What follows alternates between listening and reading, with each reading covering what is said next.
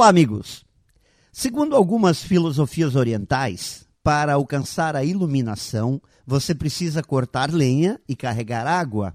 E depois de alcançar a iluminação, você vai continuar cortando lenha e carregando água.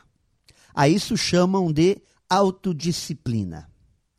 Imagine o que você poderia conquistar se pudesse simplesmente pôr seus planos em ação, sob qualquer circunstância. E saiba que isso é possível se você tiver autodisciplina, pois sem ela, tudo em nossa vida são somente boas intenções.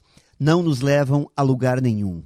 Com autodisciplina suficiente, está definido: aquilo que você tem a intenção de fazer vai ser feito. Quando você chega ao ponto em que faz uma escolha consciente, está garantido que você vai segui-la, pôr mãos à obra e fazer. A autodisciplina pode dar a você o poder de superar um vício, perder aqueles quilos extras, conquistar aquele resultado, pôr em prática aquele projeto. Ela pode destruir a procrastinação, a desordem, a falta de conhecimento. Além disso, ela se torna uma ótima parceira quando combinada com outras ferramentas como a paixão, a objetividade, o planejamento.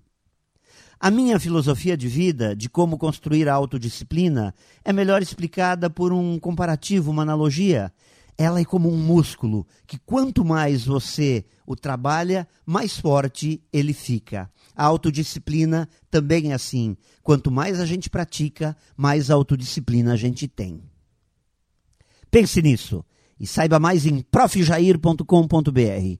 Melhore sempre e tenha muito sucesso!